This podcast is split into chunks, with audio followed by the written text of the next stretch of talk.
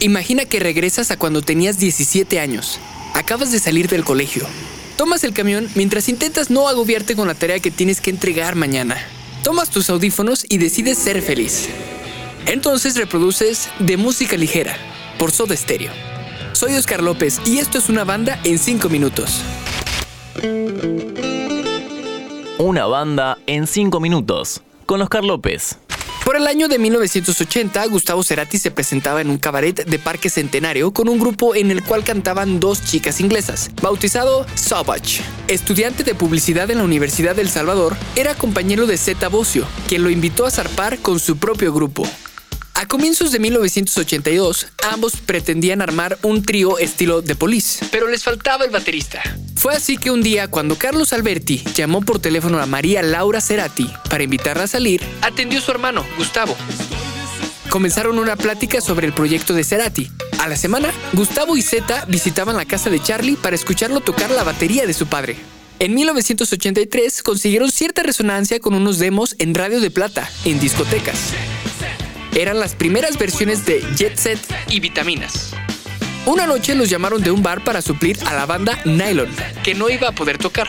Así comenzó un periodo de constantes presentaciones que los condujeron al bar Cero, lugar excluyente del under porteño, junto al café Einstein.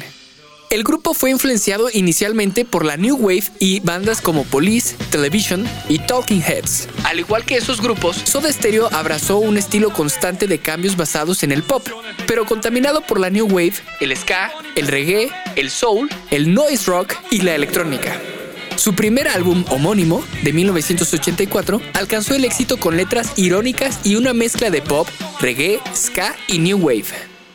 El siguiente álbum, Nada Personal, fortaleció la popularidad de la banda con canciones como Nada Personal y Cuando pase el temblor, que ayudó a abrir las puertas del mercado musical latinoamericano. Tal éxito se amplifica en 1986, cuando lanzaron Signos, uno de los mejores álbumes de su carrera. En 1986 salen de gira por Latinoamérica y cosechan un éxito inesperado. Pero en 1987, en una segunda gira por el continente, la repercusión es aún mayor, 22 presentaciones en 7 países y 17 ciudades diferentes, ante aproximadamente un total de 200.000 espectadores, abriendo así nuevos mercados hasta entonces inexplorados por los artistas nacionales. En 1988, la banda viajó a Nueva York para grabar su quinto álbum, Doble Vida, que fue producido por Carlos Alomar, guitarrista de David Bowie. El año de 1990 representó una actualización correcta de la carrera de Soda Stereo con su énfasis en las guitarras crudas, Canción Animal significó un cambio en el sonido de la banda y ayudó a que su popularidad alcanzara su pico.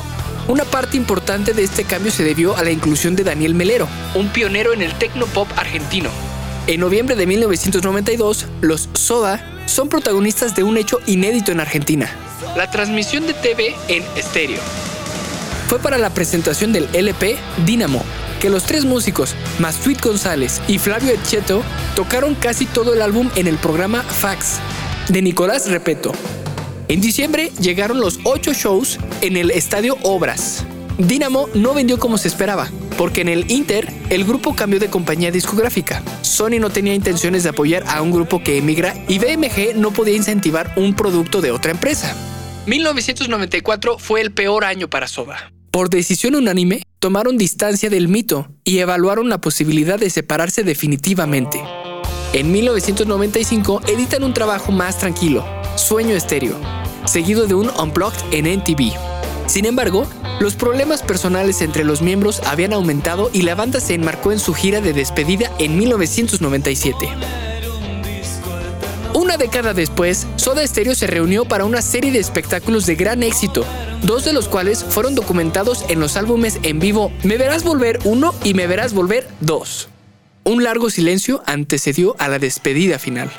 Soda Stereo anunció la disolución para mediados de 1997. La banda encaró la última gira que pasó por México, Venezuela y Chile, antes de cerrar en dos shows en el estadio del River.